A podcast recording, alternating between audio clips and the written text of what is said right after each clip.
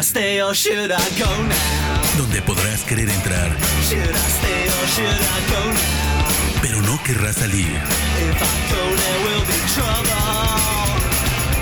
The Basement, Come on let me know. con Lucila Cetina. Hola, bienvenidos a The Basement. Yo soy Lucila Cetina y feliz de recibirlos a todos. Vamos a hacer un recorrido por lo que pasó en recientes fechas en la Ciudad de México con la edición del primer festival The World is a Vampire, un festival curado en su totalidad por Billy Corgan y que trajo pues muchas propuestas de rock tanto nacionales como internacionales. Fue un festival muy muy interesante, hubo muchos aciertos y también algunos desaciertos y hoy vamos a platicar en este podcast de esto. Además, eh, también se llevó a cabo una conferencia de prensa con Billy Corgan y pasó una anécdota buenísima que les quiero compartir, además de que les voy a estar también poniendo algunas de las eh, respuestas que dio a cosas muy interesantes como lo que pudiera ser el nuevo trabajo eh, que van a estrenar los Smashing Pumpkins, entre otras otras cosas. Así es que les pido que se pongan muy cómodos, que se preparen para este recorrido. En las redes podemos platicar también en arroba en Twitter y en TikTok y en Instagram y Facebook como arroba Lucila Locutora. Por ahí me encuentran. Espero que se pongan cómodos. Si no fueron al festival, va a ser una buena oportunidad de que conozcan a bandas de rock eh, realmente. Y si fueron al festival, pues vamos a ver en qué puntos eh, coincidimos y además demos un repaso a las cosas más, más maravillosas que pasaron ese día. Un día de mucho calor en la Ciudad de México, en donde pues la verdad es que se reunió mucha gente, no toda la que se esperaba, pero sí, sí, mucha, mucha gente. Y además un evento también que juntó a los públicos del rock con los públicos de la lucha libre, porque también hubo dos sesiones de lucha entre la NWA, de la cual es dueña Billy Corgan, y la AAA. Así es que, pues de verdad fue un día muy, muy, muy festivo, eh, con un calor, como les digo, bastante fuerte en la Ciudad de México, pero la verdad es que la noche estuvo increíble, una luna llena bellísima y presentaciones súper estelares con Interpol, eh, Peter Hook y por supuesto los Smashing Pumpkins, quienes recientemente se habían presentado en el, en el Metropolitan con varias noches, pero bueno, era muy esperado esta presentación también, como ya en un gran estadio. Vamos a platicar también de esto, del setlist, de todos los grupos, de los descubrimientos, de los aciertos y desaciertos del festival y como les reitero, de algunas de las cosas increíbles que estuvieron pasando días antes aquí en la Ciudad de México. Así es que los invito a ponerse cómodos y a que se preparen para este viaje en The Basement. Bienvenidos todos.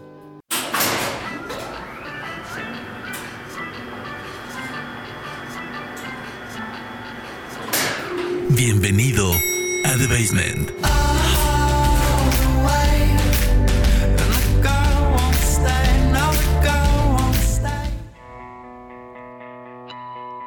El Shirota, Carreta Furazao.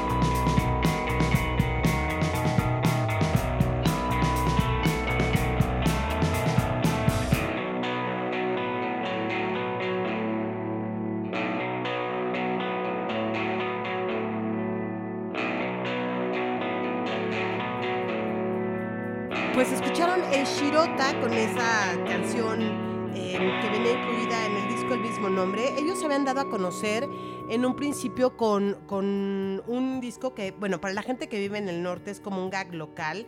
Me refiero al norte de la Ciudad de México. Eh, tenían un nombre por ahí bastante curiosillo, ¿no? De Chiluca no es satélite. Y es que quien vive en el norte entiende que hay diferencias entre satélite, satélite, Echegaray, ¿no? Eh, San Mateo, etcétera, lugares y fraccionamientos de por allá.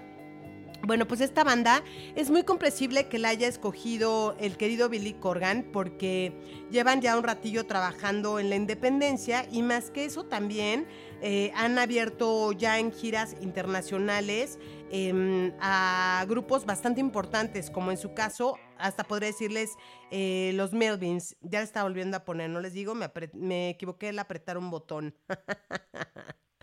bueno, ya saben, ustedes entienden. En fin. Pues les digo que se abrieron las puertas desde muy temprano. Impresionante además poner ahí como un asterisco el tema del calor. La Ciudad de México, para quien nunca ha estado por aquí, goza de un clima extraordinario. Pero cuando pega el calor, cuando ahora sí que está dura la calor, hijo, es terrible porque se hace muchísimo calor. Y en, en lugares como este, donde hay también como mucho asfalto, por ponerlo de alguna manera, el calor se intensifica. Entonces, uno de los aciertos del festival, tengo que decirlo, es que será, será y puede ser como un paréntesis porque no se vendieron todos los lugares, o sea, es decir, esperaban a 60 mil personas y tengo entendido que éramos 35 mil en su momento de mayor capacidad. Y hubo momentos en el que algunos lugares se veían bastante pelones.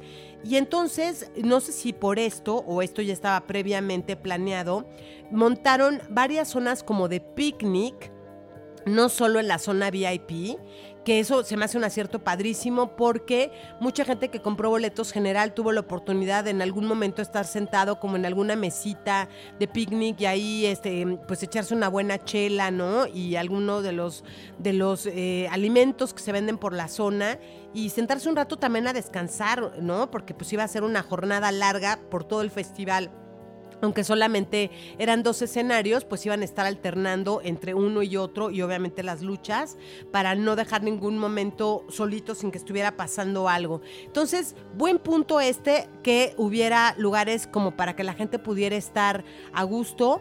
Digo, obviamente, pues no es que todos cupieran sentados, pero sí había oportunidad, si estabas trucha ahí, de conseguirte una sillita y una sombra, y eso estuvo muy bien, no solo en el escenario principal, sino también en el escenario 2, hubo algunas ahí con bancas.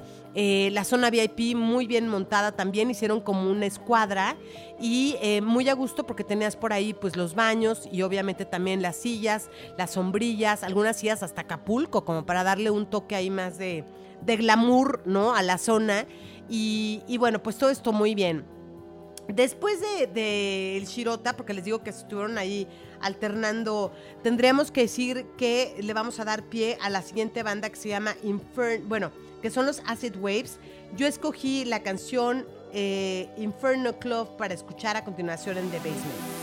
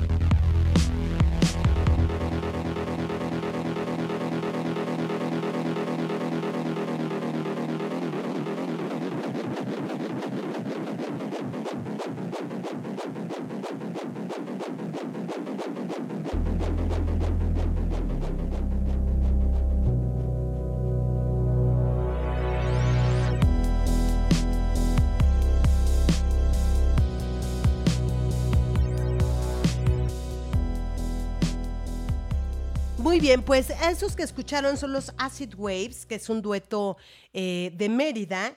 Y me encantan, les tengo que decir que me encantan. Este es uno de mis descubrimientos del festival, la verdad. Me, me gustan muchísimo.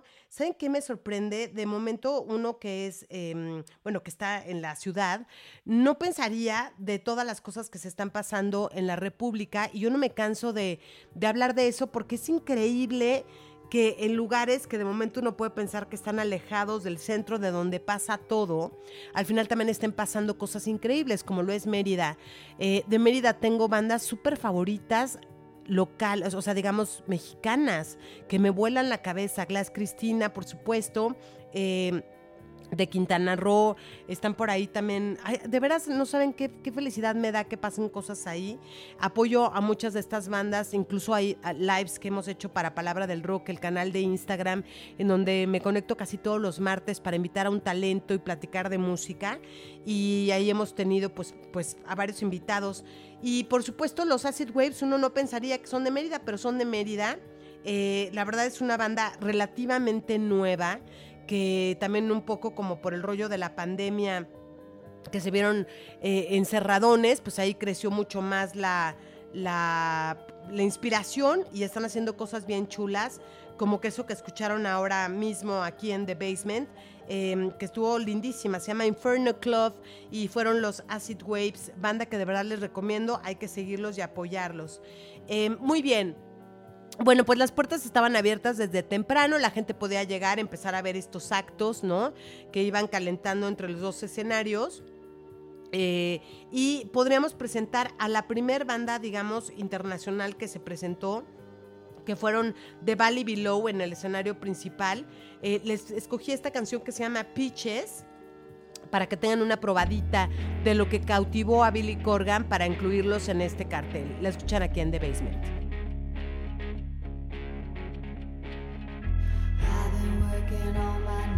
Baby, it's alright. Everybody got it's alright.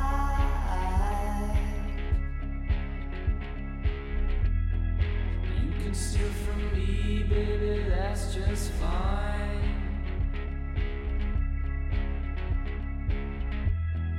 You can say it's free, baby, that's alright. Working on a feeling, breaking down the ceiling, digging up the deep end. Freezing on the beaches,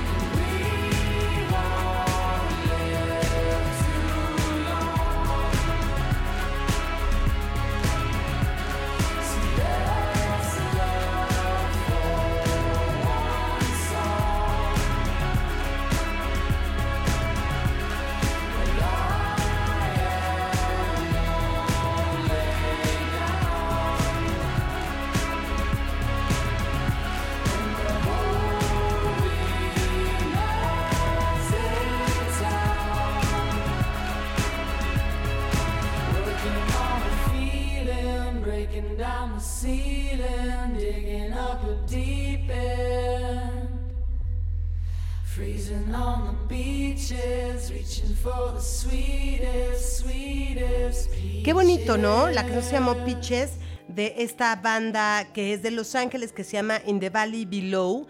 Ellos son dos, eh, está formado este dueto mujer-hombre y además saben que está bien padre que tienen, eh, hacen su propia cerveza y la venden.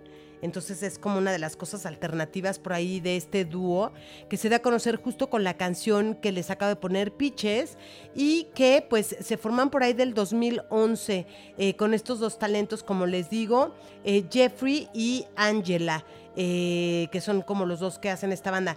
Tienen pocos discos, la verdad es que no han sido muy productivos en cuanto a sacar discos, eh, pero el, el, último que sacaron está producido por eh, justo eh, este Dave Sitek de TV on the Radio. Entonces, pues por ahí tienen como, pues ya saben, o sea, no, mucha gente les ha echado el ojo en el mejor de los sentidos en cuanto a talento musical lo cual se me hace muy padre. Y esto pues lo vio Billy Corgan y dijo, vénganse para acá a este festival, por favor están completamente invitados. Eh, entonces estuvo muy padre ver estos dos. Bueno, vámonos con la banda que sigue. Les voy a poner también más adelante algunos fragmentos de la conferencia de prensa que se llevó a cabo para hablar del festival, en donde estuvo presente Billy Corgan y algunos eh, luchadores de la NWA y por supuesto de la AAA, incluyendo al vampiro canadiense.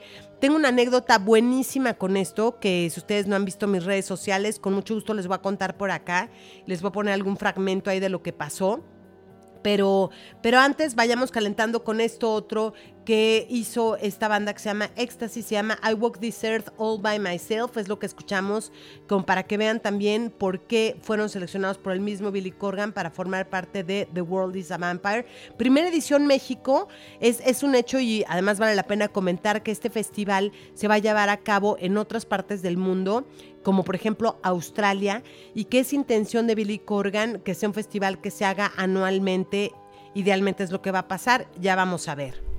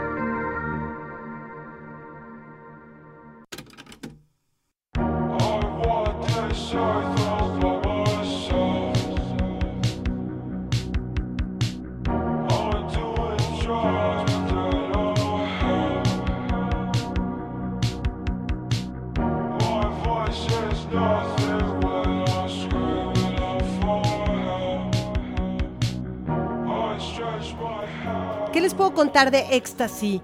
Pues que es un joven canadiense que se clavó en hacer música un poco para buscar una salida de cosas que en su momento lo agobiaban, como pudo haber sido el divorcio de sus papás, eh, cayó por una temporada en las drogas y bueno, esta oscuridad eh, se ve reflejada un poco también en su música y pues Billy Corgan lo vio y dijo, tú también quedas perfecto en este, en este festival. Eh, hay otro festival que se llama eh, ¿cómo se llama? The, World Crew World Festival, es el Crew World Festival, exacto, que es un festival bastante dark. Se hace cuenta que este es como, un, como una cruza entre ese y el otro, pero con alterno, con, con, con artistas mucho más alternativos, por llamarlo de alguna manera. En el otro, pues hay bastantes bandas muy fuertes. En este es como, como pues muchas bandas no tan main, por ponerlo de alguna manera. Pero yo creo que si, si Billy Corgan sigue trabajando en esto, puede hacer algo padre porque cuando uno confía en el gusto musical de alguien, pues vas con ojos cerrados. Es, es por eso que, que, pues está padre ir a abrir tus oídos a bandas que tal vez no conoces y que te pueden sorprender, como en el caso, por ejemplo, de Ecstasy, ¿no? De algunas de las que hemos escuchado en este, en este The Basement. ¿A poco no?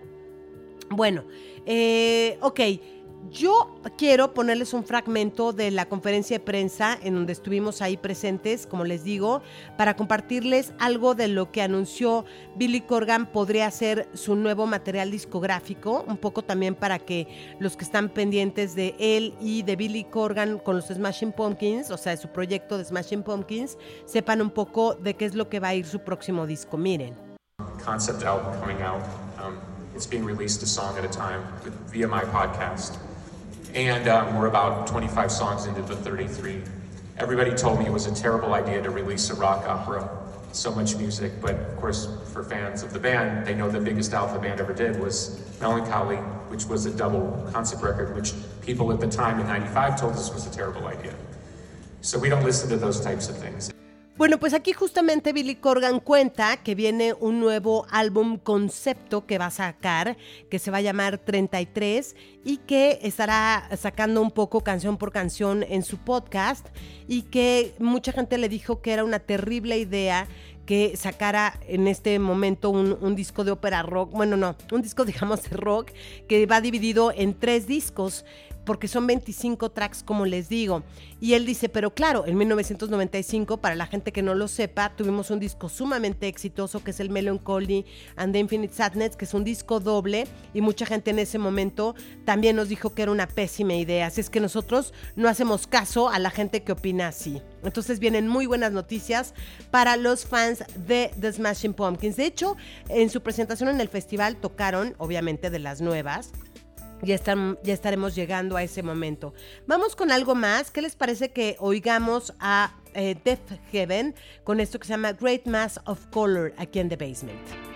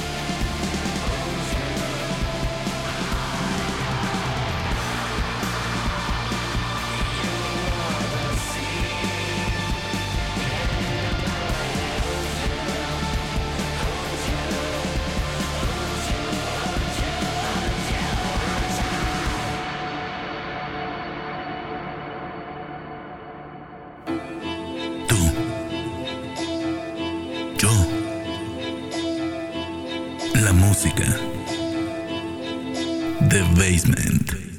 El escenario perfecto.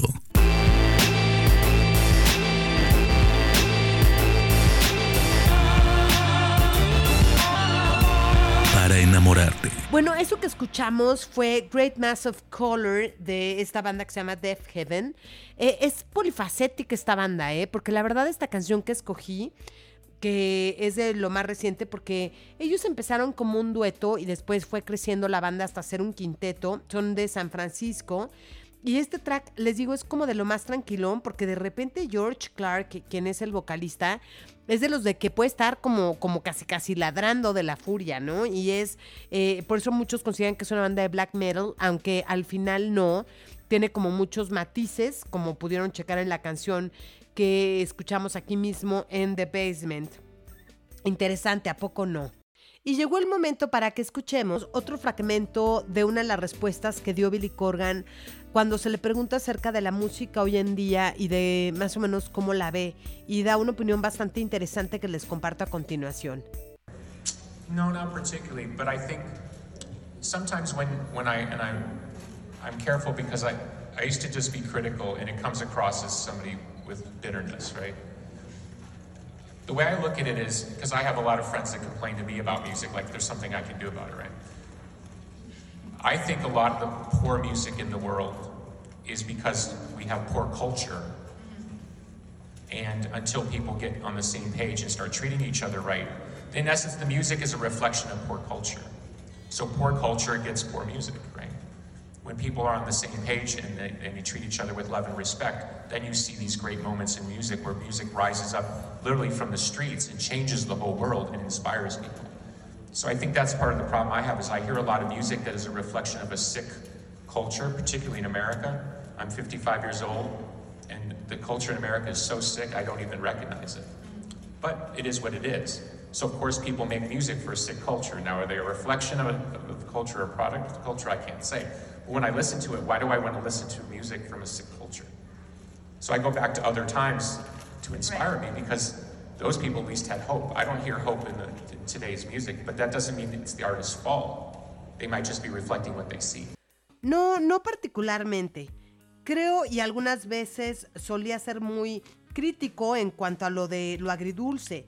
Pero como lo veo, porque hay muchos amigos que se quejan de la música conmigo como si yo pudiera hacer algo, creo que mucho de la música pobre en el mundo eh, tiene que ver con la pobre cultura. Y le digo a la gente que empiece a tratarse bien. La música es un reflejo de esa cultura pobre. Cultura pobre igual a música pobre. Cuando la gente le dé la vuelta y se trate con respeto y amor, verás cómo habrá un momento increíble en el mundo en donde la música se alce desde las calles y cambia todo el mundo. Eso me inspira.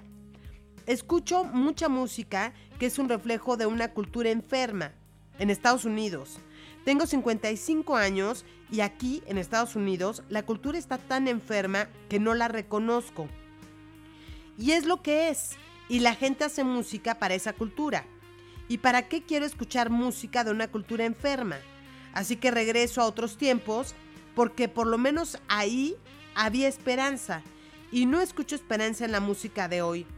Y no es culpa de los músicos, debe ser un reflejo de lo que ven. Pues ahora sí que fuertes declaraciones las que hace Billy Corgan con este motivo.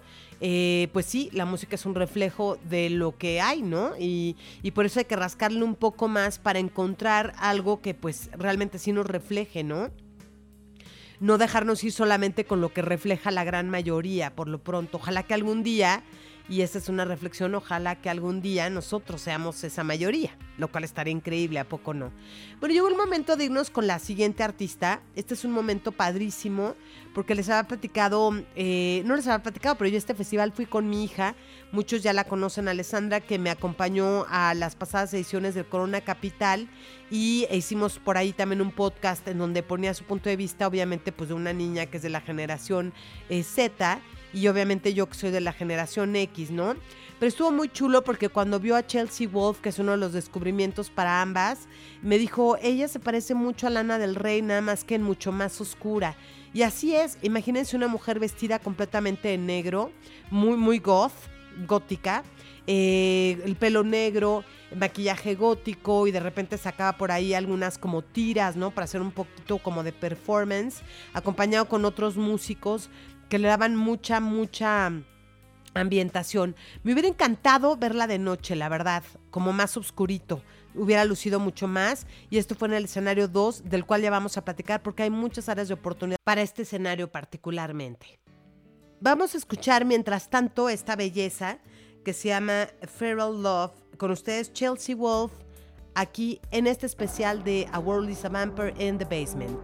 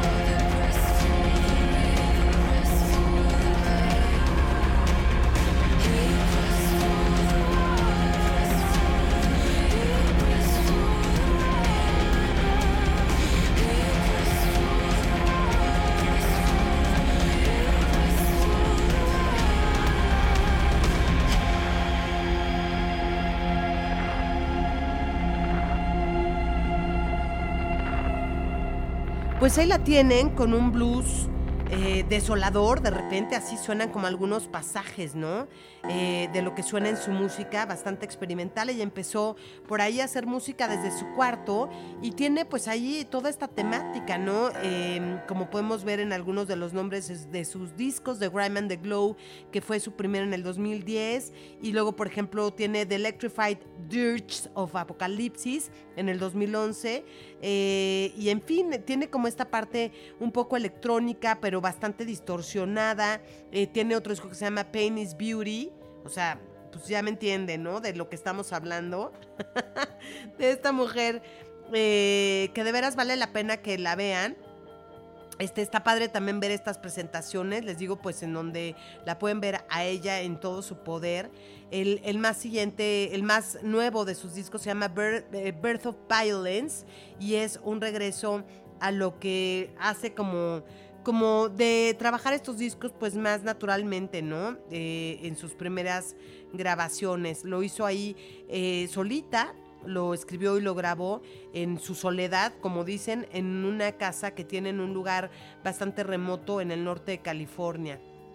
Pero bueno, pues si, la, si no la conocen, vayan a buscar a Instagram también para que vean un poco de su imagen y vean qué, qué chulo estuvo este momento en este escenario 2 que, que, les digo que, híjole, ya me dan ganas de decirles qué rollo, pero es que ahí todavía no ahí ya se empezaba a ver lo que se iba a venir, que era que es un escenario que de entrada quedó bastante chico, porque, pues imagínense que, mmm, digamos que uno tenía que estar alternando del escenario 1 al escenario 2, había algunas canciones, que, o sea, algunas presentaciones que se tocaban por poquitos minutos entre el escenario 1 y el 2, pero sí daba tiempo si uno se movía, digamos, a ver pues de ambos escenarios. Y la cosa es que si pensáramos en mover a toda la gente que estaba en el escenario 1, que era el principal, al escenario 2, era obvio que no íbamos a caber, porque era un escenario que montaron en una curva bastante chico y eso se iba a ver después con la presentación de Peter Hook, porque además era un escenario que no tenía pantallas, ¿no? No tenía como gran parafernalia, era una carpa bastante alternativa, si le podemos llamar así, y además hubo bastantes momentos en los que en esa parte falló el sonido. Entonces, este, pues bueno, pues ahí sí, sí hay que meterle más, ¿no? Para la próxima edición, si es que hay próxima a este escenario 2, porque los, los actos que se presentan ahí, pues también merecen lucir. Eso creo yo. Vámonos con lo que sigue, ¿Qué es esto? Le preguntaron en la conferencia de prensa a Billy Corgan si había alguna canción que odiara. Y esto fue lo que contestó. Duke Ellington always said there's two types of music good music and bad music. But one person's bad music is another person's good music. So yeah. what do I know? I don't assume my taste is better than anybody else in this room. Y pues básicamente lo que comenta Billy Corgan es que él no se considera eh, quién para decir qué música es buena y cuál es mala, que hay música buena y música mala, pero de verdad, ¿quién es él como para decir que él tiene el mejor gusto musical? Que lo que para una persona es buena música, para otra persona es mala música y al revés. Eso fue un poco lo que comenta. Bueno, vamos a escuchar una de las actuaciones más esperadas de la noche con una banda que no es nueva, si bien mucha gente la descubrió apenas en esta noche, eh, que era finalmente la presentación de Turnstile y escogí esta canción que se llama Blackout para ilustrar un poco ese momento aquí en The Basement.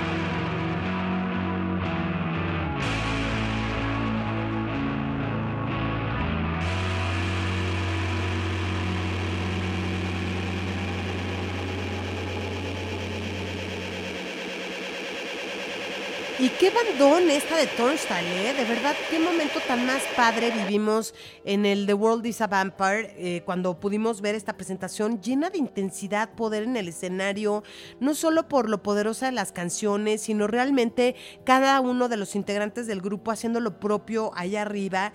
El vocalista, que es este Brendan Yates, que tiene un vozarrón impresionante y les digo, muchísima actitud. Lo que es eh, Franz Lyons, que es el, el bajista, en la guitarra está Matt. Eh, Pat, perdón, McCreary y Daniel Fang en la batería. Es una banda que hizo su debut en el 2015 con un discazo que se llama Non-Stop Feeling Time and Space. Y pues empezaron a, explotar con un poco de lo que era, pues como hardcore punk, por ponerlo de alguna manera, pero con muchísimo, muchísimo rock. Eh, y para mucha gente empezaron a tener ahí, ¿no? Este, ya saben, así como que muy buenas eh, calificaciones de la gente de la crítica, de la prensa, etcétera. Entonces, pues una, una banda ya de Baltimore que realmente es espectacular. Tiene cuatro discos y realmente muchísima pasión. Si no han visto a Turnstile, es una cosa que por favor tienen que hacer. De verdad, es una banda muy, muy poderosa. Yo agradezco haber tenido la oportunidad de verlos. Fue un gran momento de la noche. Para este tiempo ya estaba pues bastante eh, caída la tarde, ya había bajado el calor, gracias al cielo, porque ver así que impresión. Y la verdad es que estuvo padrísimo ver a Turnstile, es uno de los grandes aciertos del festival. Fíjense que yo comentaba muy al principio, cuando salió el cartel completo de este, de este festival, que lo sentía bien, pero que para mi gusto hacía falta alguna banda de peso. Eso fue lo que yo comentaba. Eh, recientemente, en su gira por Estados Unidos, eh, los Smashing Pumpkins estuvieron presentando con James Addiction. A mí se me hubiera hecho un súper acierto que no solo trajan Interpol, que además Interpol es una de las bandas más queridas en México y se presentan cada vez que pueden y cada vez que puedan, los que las hemos visto todas las veces, vamos a ir a verlos otra vez, porque bueno, ya vamos a llegar al, al tiempo de hablar de Interpol, pero es una banda verdaderamente muy querida, que no importa las veces que toquen, pero es su música. La que hace, la que hace por ahí la diferencia. Mientras tanto, vámonos ahora con otra agrupación orgullosamente mexicana que también escogió, eh, escogieron los Smashing Pumpkins. Vámonos con las Margaritas Podridas y esta canción que se llama Púrpura aquí en The Basement.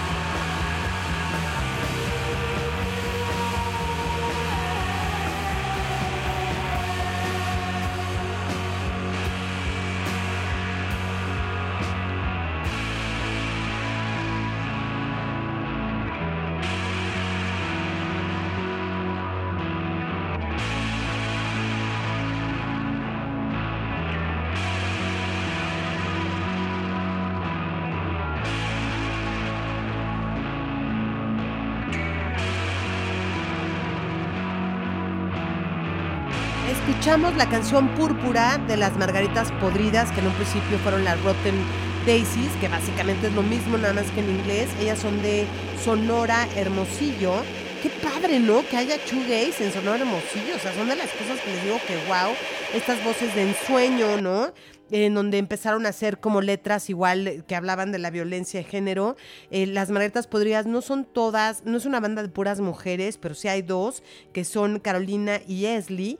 Y de veras fue una de las cosas más chulas de descubrir en este, en este festival, de verlas a ellas. Eh, apenas tienen dos álbumes, el último lo sacaron en el 2021, pero vale la pena que les vayan a echar un ojo si es que no las conocían o si es que dentro del festival se las perdieron, porque les digo que Está padre que hayan puesto al tú por tú a bandas como esta, ¿no? Junto con los otros actos eh, principales.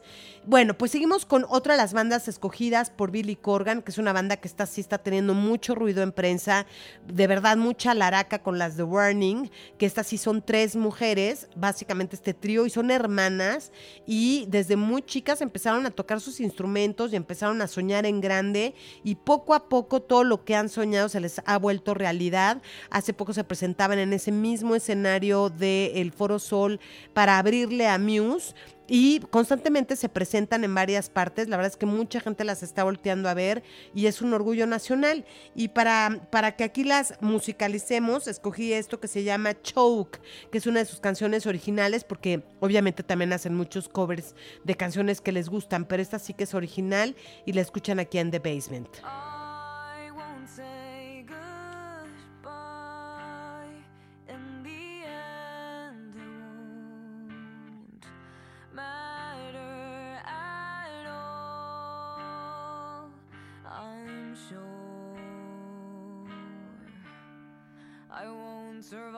fall.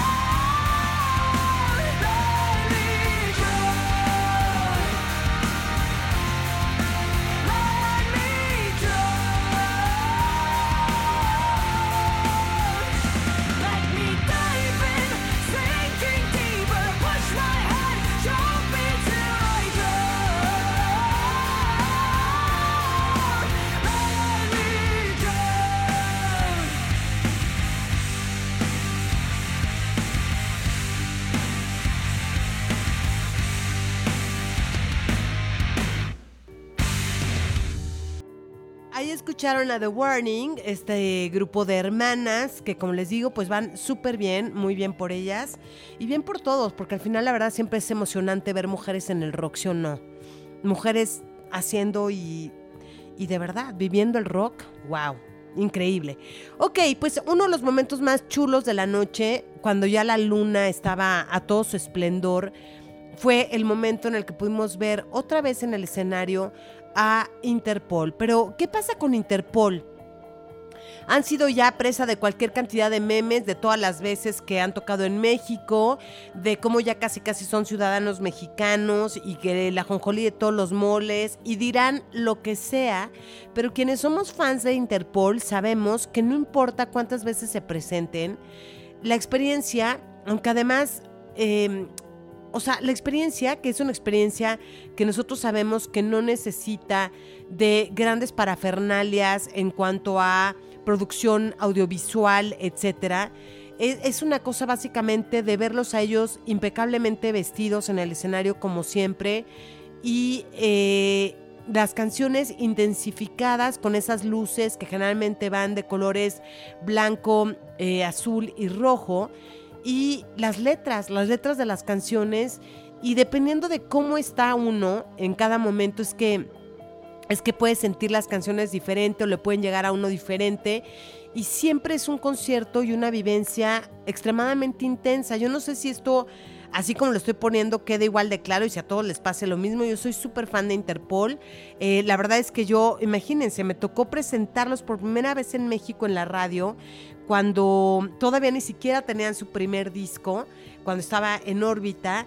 Les estoy hablando de hace muchos años, pero imagínense que tenía un, un amigo que, bueno, tengo un amigo, pero en ese caso era el muchacho del cuarto A, el programa se llamaba El Cuarto B, era el programa que yo hacía en la tarde-noche ahí en órbita, y entonces siempre tenía como este invitado que era mi vecino, el muchacho del cuarto A, eh, siempre recomendando música nueva, era padrísimo porque él es más chico que yo y siempre pues descubríamos cosas increíbles como en este caso Interpol. La primera vez que sonó Interpol en México fue ahí y de ahí para el Real, o sea, ya no hubo un momento en el que yo me separara de lo que han hecho en toda su carrera porque de verdad me parece pues que tienen esta profundidad eh, lírica que a veces hace muchísima falta y, de verdad no dejo de ver pues lo, lo lejos que han llegado y me emociona siempre verlos.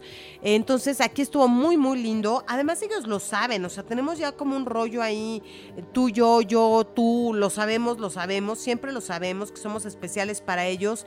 Ellos saben que son especiales para nosotros.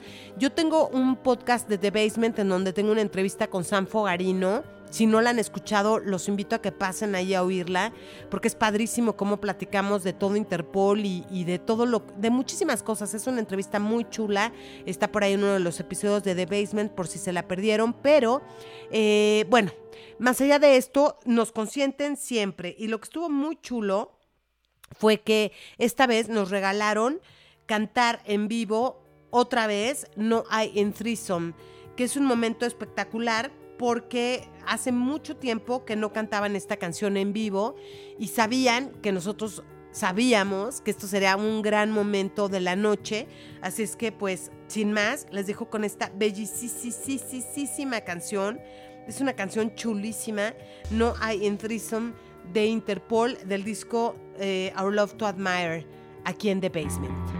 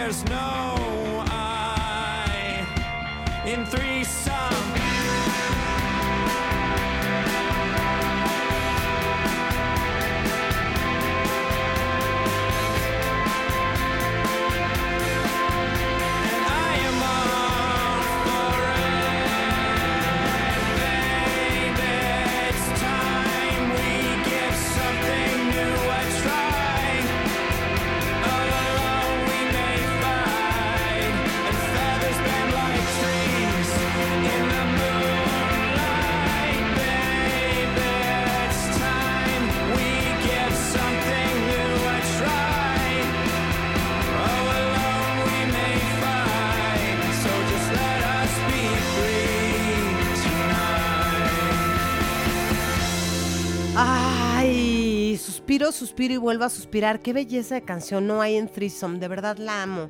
Eh, bueno, Interpol, brutales. Otra de las cosas padrísimas que pasó esa noche es que, para quien no lo sepa, anteriormente que vinieron los eh, de Interpol a tocar pues su disco, su disco nuevo, eh, resulta que justo en la presentación nos enteramos que no estaría tocando San Fogarino porque se descompuso de la panza y entonces no se presentó esa noche a tocar en el Palacio de los Deportes. Eh, tuvo que sustituirlo una de las personas que trabaja con ellos, que además lo hizo muy bien, pero bueno, fue raro no ver a, a Sam, ¿no? Tocar la batería. Durante esta gira hubo varios momentos y varias presentaciones en las que no estuvo presente y fue muy chulo en esta noche del A World is a Vampire, The World is a Vampire, poderlo ver tocar, pues no solo las canciones que siempre ha tocado, sino también las nuevas, ¿no? Porque tocaron varias del nuevo disco, eh, Fables entre ellas, etcétera.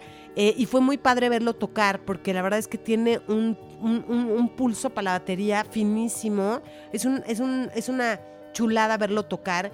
Y bueno, fue otra de las cosas padres, ¿no? Que pasaron aquí en este festival. Pero bueno, vamos también a las cosas feitas, a las cosas que van a necesitar más atención y que por supuesto es como ya se los había adelantado un poco, el escenario 2, que para el momento en el que se presentaría Peter Hook, eh, pues la verdad es que quedó bastante cortito. Yo intenté moverme para llegar, pero de veras ya era una cosa impresionante, o sea, porque me esperé hasta el final de Interpol, no, me fui corriendo antes a agarrar lugar al otro. Y la verdad es que muy, muy feón, porque pues entonces ya cuando tú vas entrando, cuando ya te ganó media humanidad el lugar, pues te queda un poco resignarte a acomodarte en algún huequito de por ahí, pero tristemente no es como cuando pues refuerzan con el sonido que uno pues tal vez no alcance ni a ver, pero tal vez por lo menos escuchar. Eh, no, no se alcanzaba a oír muy bien para toda la gente que había y además como les menciono que no había pantallas, pues tampoco podíamos ver un poco el detalle de lo que estaba pasando ahí hasta adelante. Tengo la fortuna que un querido amigo me compartió videos de esa presentación subí algunas cosas a mis redes por si quieren ver, pero ah, se la rifó el Peter Hook, porque oigan, Peter Hook es una historia, es una leyenda, es un personajazo. Peter Hook formó parte de Joy Division y por supuesto también tiene otra gran banda que es New Order y ahora está como Peter Hook and the Light y no escatimó en cantar canciones también de Joy Division, cosa que es un lujo porque hoy por hoy poder ver eso en vivo pues la verdad es que no cualquiera. Así es que para ilustrar un poco este momento, ah, por cierto, lo acompañaba en el escenario su hijo, que es bajista, que además su hijo es bajista hoy por hoy de los Smashing Pumpkins, para quien no sabía, y ahorita os va a platicar otro momento bien padre que pasó en el escenario, este, ahorita que ya casi terminemos este, este especial, pero no se vayan porque todavía acuérdense que les voy a contar la gran anécdota con Billy Corgan en la conferencia de prensa. Esto después de que escuchemos una super ultra mega canción de Joy Division que interpretaron Peter Hook and the Light y que se llama Transmission. Les quiero poner un fragmentito de cómo sonaba eso en vivo eh, y ahorita vamos a escuchar la versión original.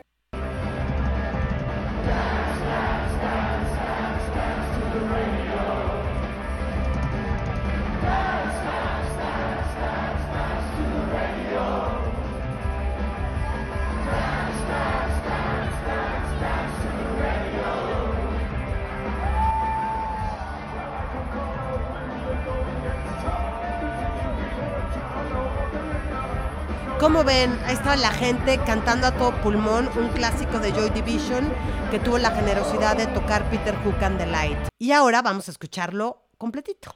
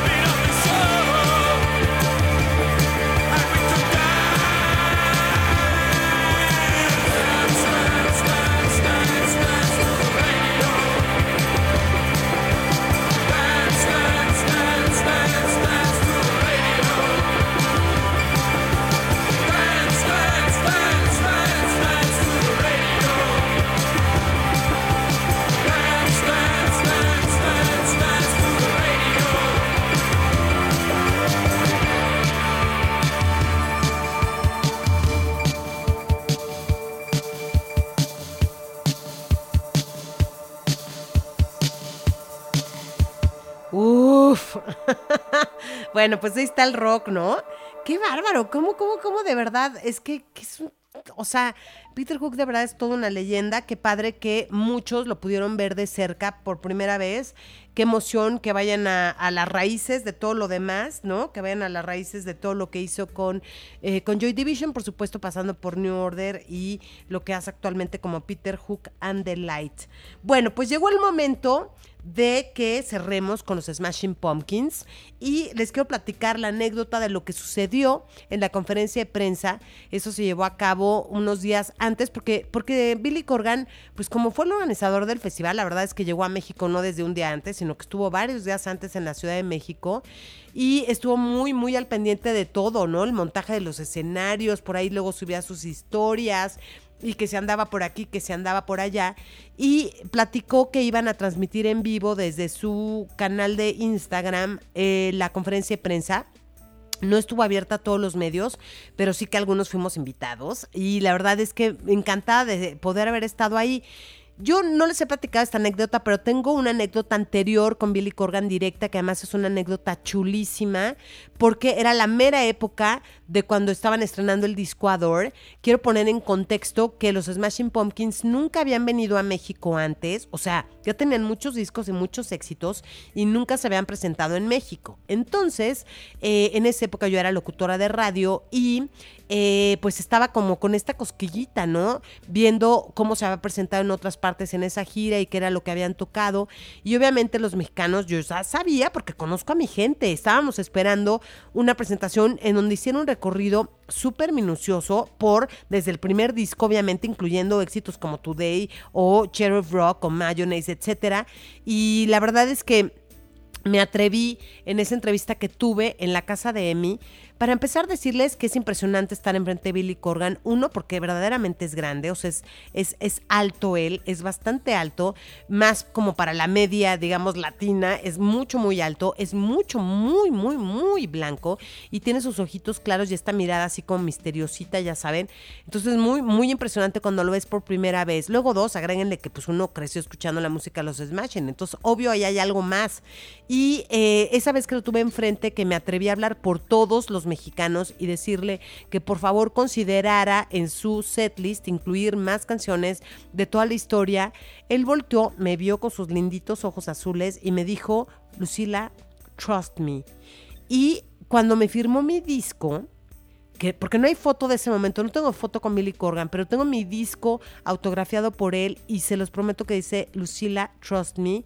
Eh, la fecha creo que era 1997, por ahí lo he subido en mis redes y no lo, lo vuelvo a subir, pero una chulada de cosas. Entonces tengo ese antecedente con él. Ahora, nunca más volví a estar cerca de él hasta esta vez que me invitaron a la conferencia de prensa les tengo que decir que un poco complicado llegar y empezaron muy puntuales, a las 10 de la mañana nos citaron y yo llegué como 10 y 5, entonces ya saben que entré corriendo para buscar un lugar cuando ya todos los medios estaban ahí acomodados, me puse por ahí en un lugarcito donde no le estorbara a nadie, muy atenta a escuchar las preguntas y eh, bueno, pues empezaron a hacer preguntas, respuestas, preguntas, respuestas de la misma conductora que estaba pues haciendo o llevando esta conferencia, o sea, no había como en ese momento preguntas abiertas, pero no lo tomé como algo muy en especial, porque además después de que se platicó con Billy Corgan, invitaron al escenario a que subieran personajes de la NWA y por supuesto la AAA para darle como este espacio también a las luchas. Y había medios también que eran de deportes, entonces era una conferencia de prensa bastante sui generis entre gente especializada en deportes como la lucha libre o en deportes en general y los que somos pues especializados en rock y obviamente los que no son especializados en rock ni en, ni en luchas, pero hay que estar ahí también porque pues es la nota. Y en fin que de repente cuando los dejan entrar y entra el vampiro canadiense y se sienta y yo veo como que no hay propiamente preguntas dirigidas pues a las personas que están ahí y se me hace un poco pues como feito, ¿no? Que están ahí y además semejante leyenda, el vampiro, o sea, por favor, digo, pues hace mucho tiempo, la verdad, pero tuvo una época de supergloria, fue uno, fue uno de los luchadores, sigue siendo un luchador muy querido, pero la verdad es que sí es una, sí es una figurota, ¿no? Y entonces de repente dice la conductora, no, no hay este, no hay preguntas, este, no, ya se acabaron las preguntas, todavía voltea el vampiro y le, le dice, ¿cómo? Ya no hay más preguntas. Y entonces digo, este es mi momento y que me arranco, ¿no? Sin micrófono, porque pues para qué, uno habla fuerte, me arranco así de pregunta para el vampiro. Y les voy a poner a continuación qué fue lo que pasó, porque fue un momento en el que de verdad quise que se abriera la tierra, me tragara, porque me contestaron, no, no hay preguntas abiertas, y sentí como toda la gente que estaba ahí presente, incluyendo por supuesto al panel, incluyendo a Billy Corgan y los luchadores, etcétera, me voltearon a ver, así como que quién osa, ¿no? ¿Quién es esta? Y este, y de veras fue un momento en que dije, Jesús Cristo Redentor. Sentí calor por todo el cuerpo, por arriba, por abajo, por un lado y por el otro, y quise que se abriera la tierra y me tragara. Pero pasó algo increíble que fue que el vampiro me dio mi lugar, mm, re- incitó a la rebeldía punk y me contestó y se volvió en uno de los highlights de la conferencia porque de una pregunta, de una respuesta tan completa y tan pasional que al final todo el mundo aplaudió. Así es que los invito a escuchar este momento en mis redes, sobre todo en el TikTok, pueden buscar el video completo hay un poco más también narrado. Y si quieren ver el video completo de la conferencia, está en el canal de los Smashing, ahí lo dejaron, pero les comparto este particular momento que para mí me hizo la anécdota. El clima. No. No one's talking. ¿Hay algunas preguntas o no? Em, Acabamos ya con las preguntas. pero- Ah. Para el vampiro, pregunta para el vampiro. Ah, ah, no, no puedo. Ah, es rebelión y punk rock. ¿Cuál es tu pregunta, perdón? Tú amas la música. Así es. Eres súper rockero. Ajá. ¿Qué onda contigo y los Smashing Pumpkins? Yo era músico mucho antes que yo era luchador, al principio. Ah, la música alternativa. la- Yo, yo estaba presente en Montreal y Nueva York a finales de los 70s, principios de los 80s, cuando nací punk rock, hip hop, new wave, hardcore, cuando todo era muy unido. Para estar en la presencia de ustedes, en, en un lugar que es mi lugar. Vampiro está hecho, nací en la Ciudad de México, en la Colonia de los Doctores, de hecho. A, a tener a alguien con la visión, con su prestigio. Obviamente sabemos muy bien quiénes son los Smashing Pumpkins y la importancia de la música y su historia. Pero tener a alguien con esta visión, con esta actitud, con el respeto por ambas industrias, con su afición, es muy difícil entender, a tener a alguien que entiende la conexión, porque la conexión no son los artistas, es la afición que ocupa este tipo de rebeldía o escape. Entonces, yo estoy nervioso, después de 40 años de pelear, no me da nervios, pero para estar enfrente la gente que mueve la ficha, que son la afición de las dos industrias este sábado, es impactante. A tener triple A, algo, lucha libre mexicana, enfrente del mundo con un artista como él. ¿Qué te puedo decir? Es si yo tengo que morir en el ring para que el mundo entienda que es lucha libre, lo hago el sábado con gusto, porque es nuestra oportunidad a gritar. Ustedes nos copian. Te dije y ahora ya estás viendo de dónde viene la magia de la lucha libre. Se llama AAA, hecho en México. Por el mundo. He said nice things. I put you over like a motherfucker. I speak enough Spanish now to know. Thank you very much. Bueno, pues como ven, ahí está la anécdota que resultó increíble. Él dice, te incito a la rebeldía punk rock, haz tu pregunta, hago la pregunta, se aventa con esta respuesta súper pasional de su vida en el rock, cómo el personaje del vampiro nació en México y cómo de verdad moriría en el ring, ¿no? Por, por, por demostrarle a la gente que pues la lucha libre es originalmente mexicana, ya oyeron los aplausos del final. Tienen que ver por ahí, de verdad, váyanse a buscar este momento porque tienen que ver la cara de Billy Corgan después porque entonces como que todo el mundo aplaudió, el otro así como de qué está pasando, no entiendo el español. este, pero fue de veras algo increíble y me fui como muy contenta a mi casa. eh, sabiendo que pues las cosas resultaron muy bien y que a veces hay que empujar, ¿no? Hay que empujar para que, para que pasen algunas cosas. eh, entonces, bueno, pues es un momento muy chulo que les quería compartir. Vámonos con los Smashing Pumpkins. Otro de los momentos más bonitos de la noche, eh, pues fue cuando se presentaron evidentemente muy esperados. Y esta es justo la canción que da nombre al festival aquí en este especial de A World is a Vampire in the Basement.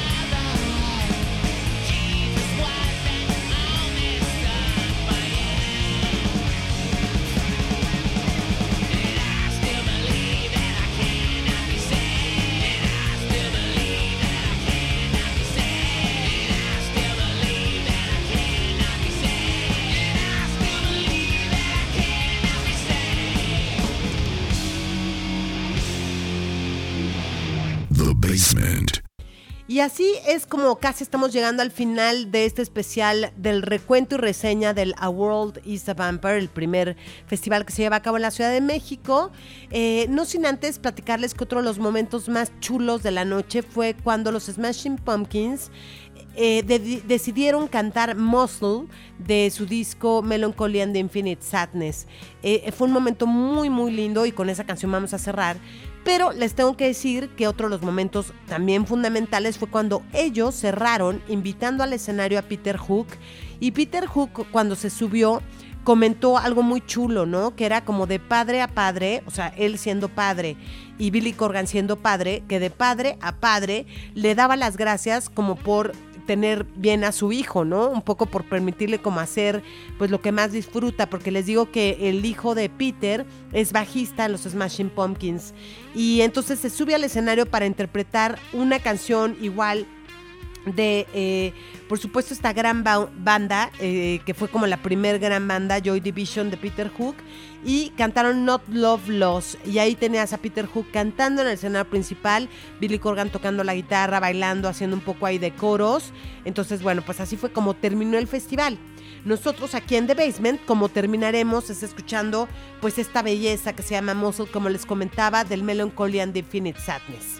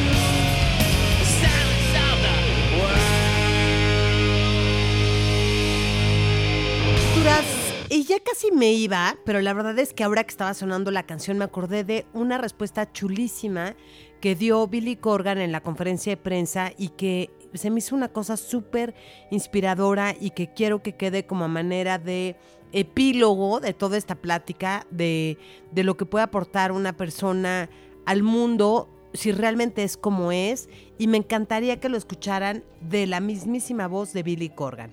Chéquense. In the in the 70s and 80s when I first started listening. You have to give young people a vision that selling out is not the way to success.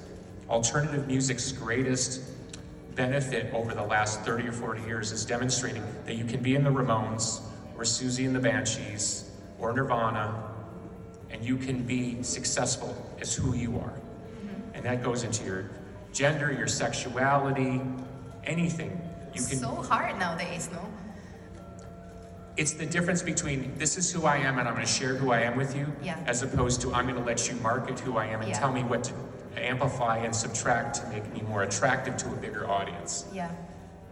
I knew before I stepped out the door in 1987 that the world was not going to accept me as I was. I knew that. No one had to tell me that. And I chose a life that was very hard as an artist. I'm going to do my music my way.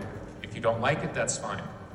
And trust me, the minute you're successful in the music business, that doesn't stop.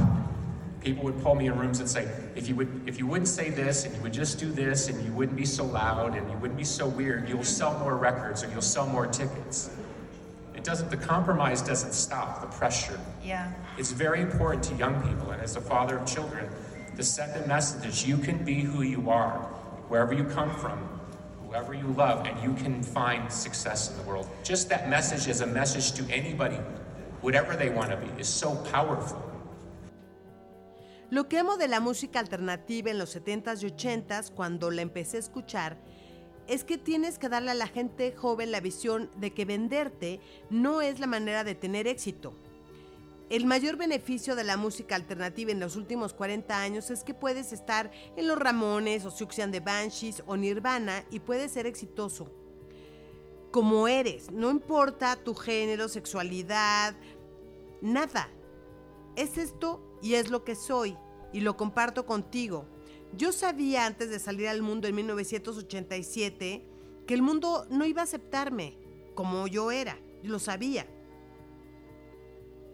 Nadie tenía que decírmelo.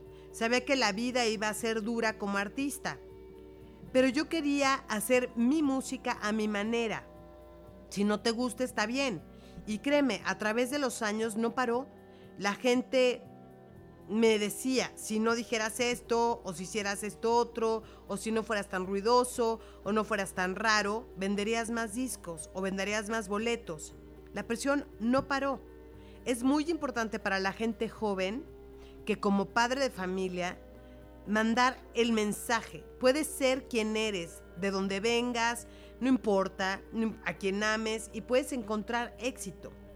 Este mensaje es para quien sea, que sea lo que quiera hacer y es tan poderoso.